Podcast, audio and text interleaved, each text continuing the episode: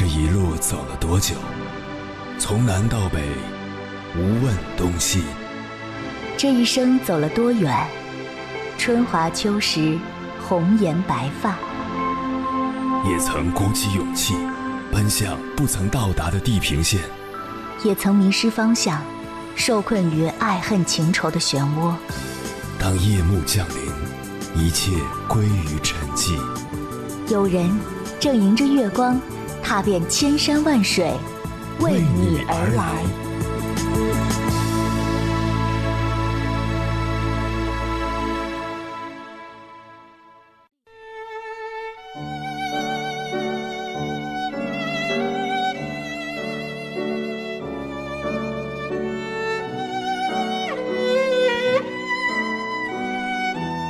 十五岁的上海小姑娘 Catherine 有一个超酷的外婆，八十二岁的老人 iPad 玩得很溜，会用微信跟外孙女聊天，会用 APP 看新闻、追剧、玩游戏。为了防止外婆沉迷于电子产品，Catherine 对外婆甚至做出了一天上网只能六小时的规定。谁能想到？外婆曾是一个深陷抑郁症泥沼的老人呢。外婆曾是一个女强人，退休后在家无事可做，子女又不常在身边，逐渐情绪低落，整日沉默。为了让外婆开心，Catherine 给她下载了打牌 APP，让她参与一些互动游戏，与外界接触，搜集网络上的搞笑视频。和妹妹模仿后表演给外婆看，转移她的注意力。于是，外婆在互联网上发现了一片新世界。Catherine 说：“我们陪着外婆度过抑郁的时期，她的笑容逐渐变多了。是互联网给了外婆一个机会，让腿脚不方便的老人在家里面也能接触到外面的大千世界。”也是互联网给了我和妹妹一个机会，让我们能够筛选优质的内容，保障外婆的数字平等权益。以前我们一回来，外婆都是上来问东问西，现在捧着平板见我们回来，抬起头问两句，意思意思，就继续看剧打牌了。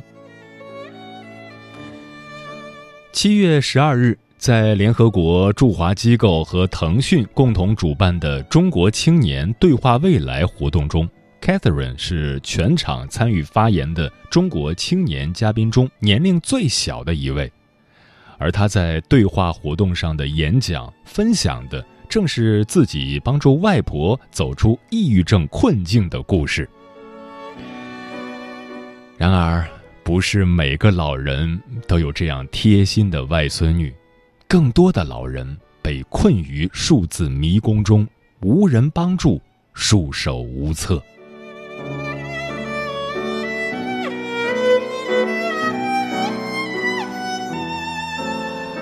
凌晨时分，思念跨越千山万水，你的爱和梦想都可以在我这里安放。各位夜行者，深夜不孤单。我是迎波，绰号鸭先生。陪你穿越黑夜，迎接黎明曙光。今晚跟朋友们聊的话题是：智能时代，不要丢下孤单的老人。关于这个话题，如果你想和我交流，可以通过微信平台“中国交通广播”和我分享你的心声。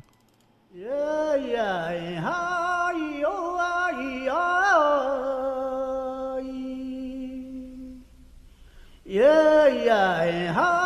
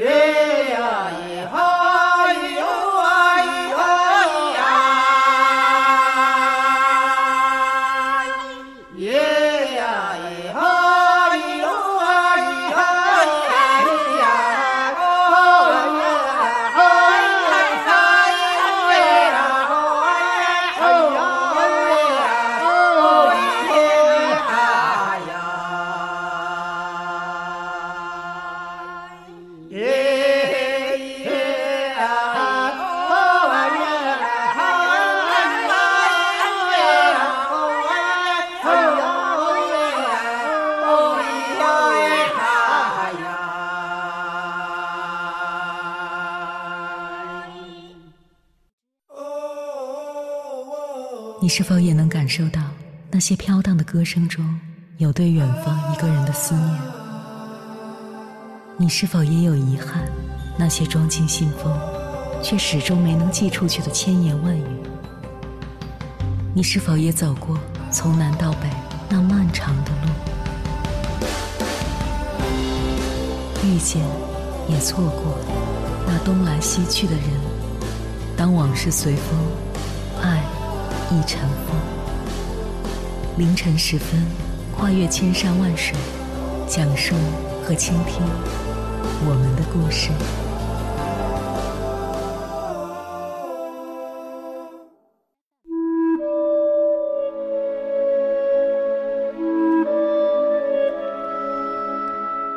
我国已经进入老龄社会，二零一六年，多部门曾联合印发文件，提出。到二零二五年，要实现老年人融入社会、参与社会的障碍不断消除，老年人信息交流、尊重与包容、自我价值实现的有利环境逐渐形成。不过，要实现这一目标并不容易。数据显示，二零一五年，中国有百分之五的老年人经常上网，在城市这一比例为百分之九点二。而农村老年人上网的比例仅为百分之零点五，五年后情况有所好转。据国家统计局今年七月公布的数据，中国六十岁以上老人会上网的比例上升至百分之二十三。虽然数字增长了一倍多，但绝大多数老人还是被遗忘在隐秘的角落，尤其是在广大农村地区。能上网、会上网的老人依然是凤毛麟角。政府机构有没有帮助老人上网呢？北上广深四个城市里，从媒体报道来看，北京和深圳有个别街道社区会专门组织教老人学习使用智能手机；广州有一些老年大学开设了网络课。上海在十几年前成立了扶老上网工程办公室，但相关新闻停留在十几年前。这个办公室今天不知道还在不在。这是中国最发达的四个城市，其他地区的状况可想而知。接下来，千山万水只为你，跟朋友们分享的文章名字叫《老人没有手机是不是就该被社会抛弃》，作者编程。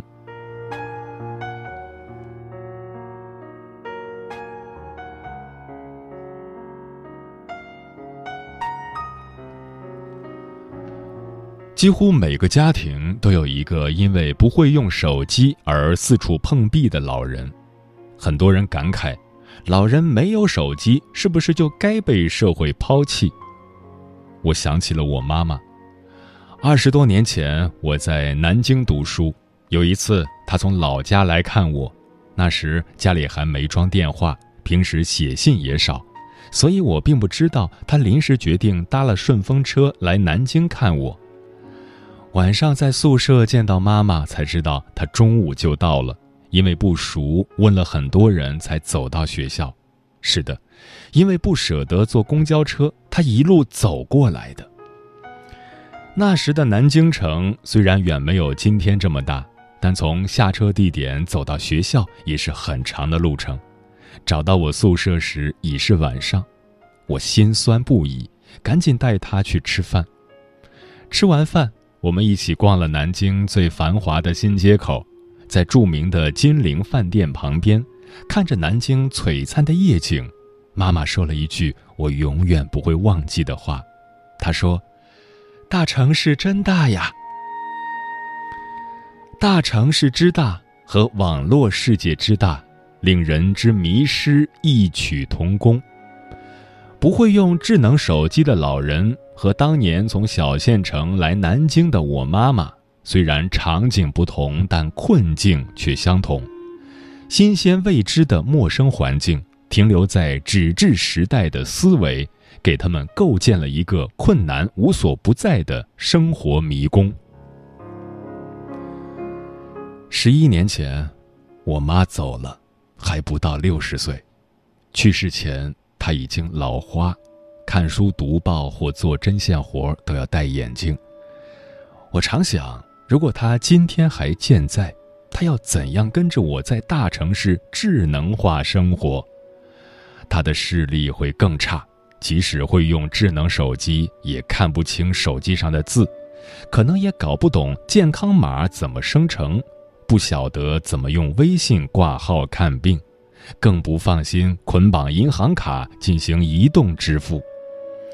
他可能不想麻烦我，记性又差，只能把聊天记录抄下来贴在墙上，对照着摸索学习一些基本操作。他可能也会像菜市场的老人们一样，买菜时掏出各种面值的纸币，然后把找回的零钱数上一遍又一遍。虽然他是一名老师。但他可能也分不清各种谣言，会经常给我转发各种来路不明的文章，让我这个小心那个注意。他很爱学习，但可能也轻易不敢去逛图书馆听讲座，因为到处都是扫码登录、下载、实名认证。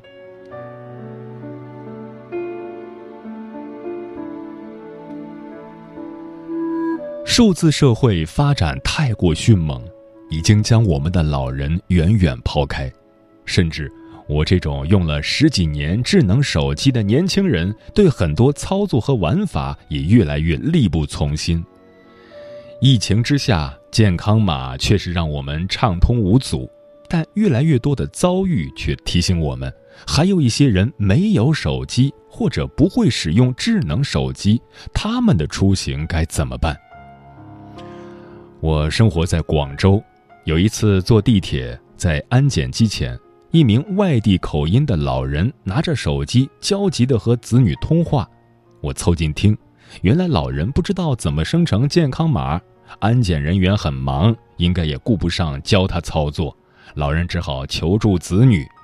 但电话里怎么说得清楚呢？我跟他说可以帮忙，老人千恩万谢，不到一分钟就能搞定的事儿，但对他来说就是怎么也迈不过去的坎儿。在数字化生活里，长者面临的这样的坎儿是一道又一道的。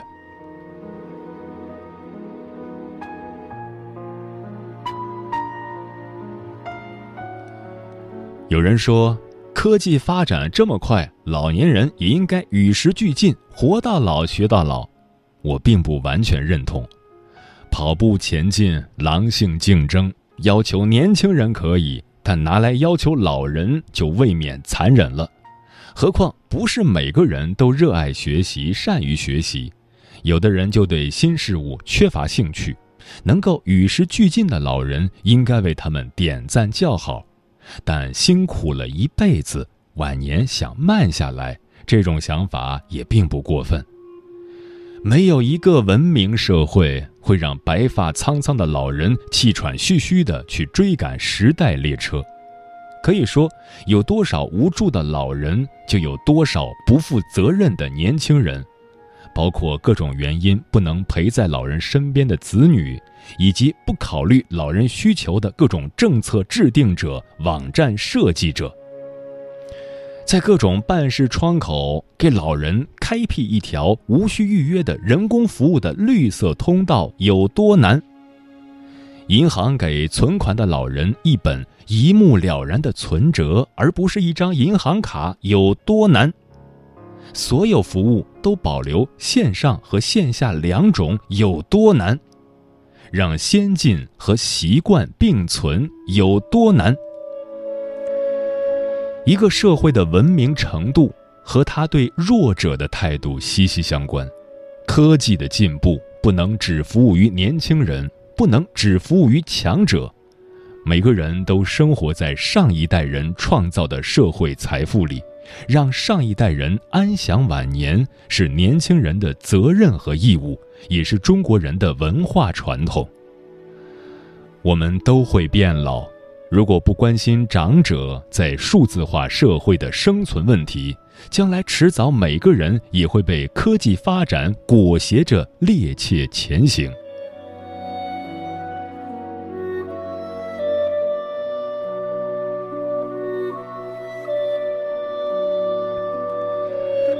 所幸，老年人的困境正在被越来越多的人看见。我在一篇文章后面看到一位八十五岁的读者留言，他提到，他去广州东山区公安分局换发护照的事儿，虽然没有预约，但是工作人员看到他在排队，很远就招手叫他过来，耐心帮他办理好每道手续后，又贴心嘱咐他何时取，如何取。在广州珠江新城一家医院，我看到志愿者主动帮助老人重新在线挂号预约，并告诉他们如何进行网络支付。在一些机场也有详细的指引，告诉乘机的老人如何生成健康码。而人性化的技术设计，则在加速度、规模化的解决老年人的难题。在降低老年人的 APP 使用门槛方面，国内最大的安卓应用商店腾讯应用宝上有长辈关怀功能。这一功能以远程协助的形式，让子女可以直接看到父母手机的界面来进行指导，规避了远距离沟通产生的指导障碍。微信还有其他一些专为长者而设计的功能。比如字体变大、辟谣小程序等等。支付宝也专为老年用户上线了关怀版小程序，老人可以看到更大的字体和更大的图标。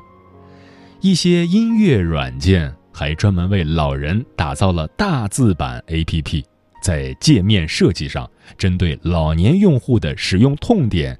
将字体和图标进行放大，看得清楚，操作简单，让老人晚年过得舒心开心。显然不全是政府和互联网公司的事。我们扪心自问：当长辈郁郁寡欢时，当他们拿着手机茫然不知所措时，当他们对社会的种种新生事物惶恐焦虑时，我们年轻人在哪里？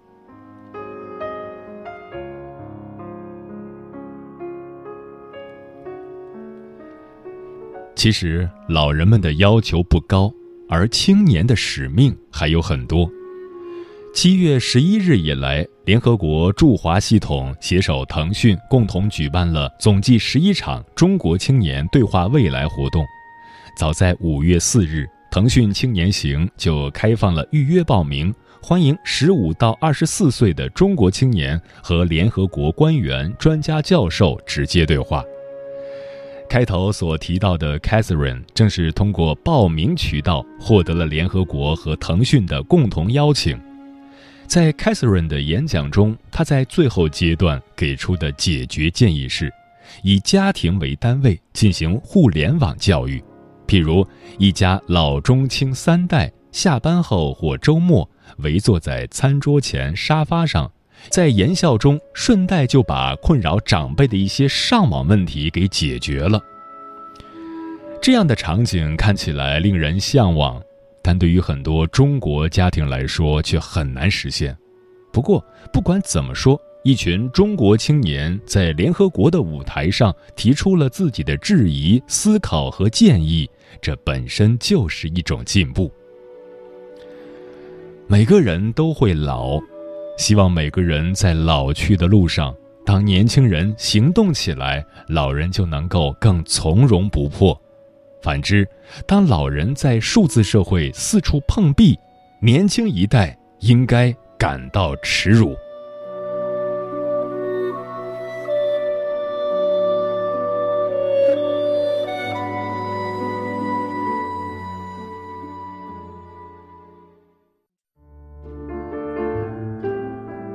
思念叫望穿秋水，有一种记忆叫刻骨铭心，有一种遥远叫天涯海角，有一种路程叫万水千山。千山万水只为你，千山万水只为你，正在路上。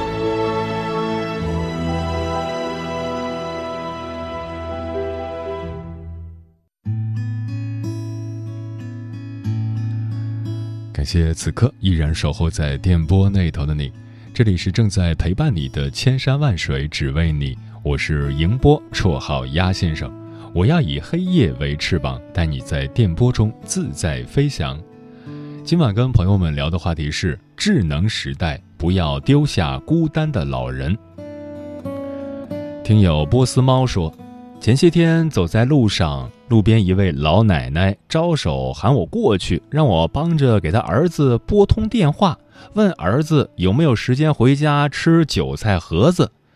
那是一个很老式的手机，跟我从前用的一款诺基亚很像。他不会解锁，也找不到孩子的号码。我帮他拨号的时候，忽然很怀念从前家家户户用固定电话的年代。刘志娟说：“现在还有很多老年人在使用最简单的老人机，不会上微信，不会电子支付。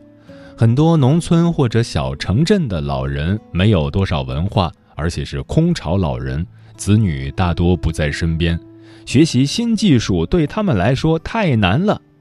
高科技不应成为管理者懒政的工具和理由。”双轨制、人性化服务才是真正的为人民服务。薛老板说：“我老母亲年近八十，腿脚不便，在家卧床，出门轮椅，但智能手机寸步不离左右。平时跟熟人亲戚视频一聊就是半个小时，自己看个小视频也会笑得咯咯不停。”看到什么觉得有意思的信息，会强行分享给不会智能手机的老父亲看。所以，在我个人看来，岁月更迭，时代更替，长江后浪推前浪，老人会不会用智能手机，也不要太纠结，老人自己能高兴的生活就够了。大黄鸭说。我放弃了留在武汉当公务员的机会，回到老家，教会了妈妈微信视频聊天、看网络小说、刷抖音、快手，教会了爸爸用手机交水电费、充话费、听音乐，在平板电脑上下象棋。他们每天也爱玩手机的，老人这方面接受力确实比小孩子差，教十遍八遍都可能忘了。所以，子女一定要有耐心。风林说：“今晚的话题让我很揪心。我们每个人都会变老，我最见不得老人受委屈。作为年轻人，我们应该主动耐心的去教他们，不是他们不愿意学，而是我们没有足够的耐心。虽然老人岁数大了，但这并不代表着他们就能够理所应当的被社会淘汰。” K.P 说：“这个社会何止是对老年人不友善，这是剥夺他们的选择权。为什么我一定要用各种电子支付呢？为什么一定要占用手机空间去下载某 A.P.P？基本上属于抢劫。手机公司抢劫，互联网公司抢劫，抢什么？抢钱，抢个人信息，强行让我看植入广告。”所以，从根本上来讲，这是侵权问题，而且要知道，不收现金是违法，可惜没人管。你的眼神说，确实没有人关注不会用 APP 的人群。现在医院还必须预约挂号才能看病，总感觉是哪里出了问题。真希望有关部门不是拿疫情做借口才好。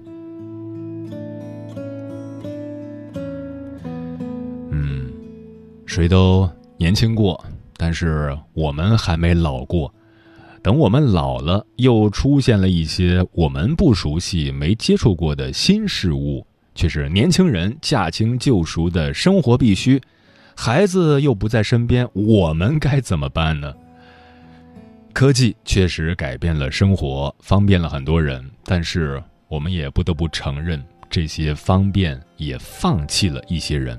使得他们在面对曾经由他们所创造的世界时格格不入、举步维艰。也许他们就是未来的我们。晨光正气微，曙光透下一线，茫茫无际不见天。桅杆正飞扬，天空广阔海上。传颂着这一个故事，远方一个滩上隐居一个老人，容貌两边添满了风霜。整天看守滩上，整天看着海洋潮汐退涌沙滩上。啊！门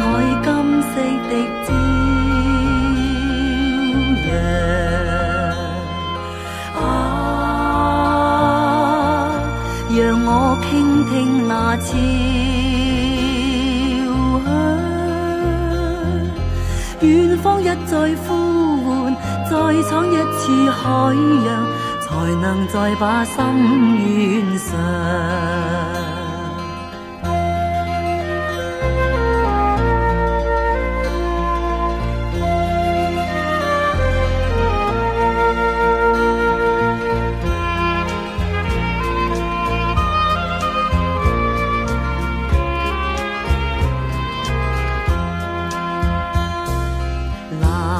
的海洋，天空清朗一片，茫茫无际海与天。朝向那汪洋，架起轻奏一片，摇着小舟飘到海洋。瞬息风雨熙攘，瞬间失去方向，摇曳小舟翻卷浪高涨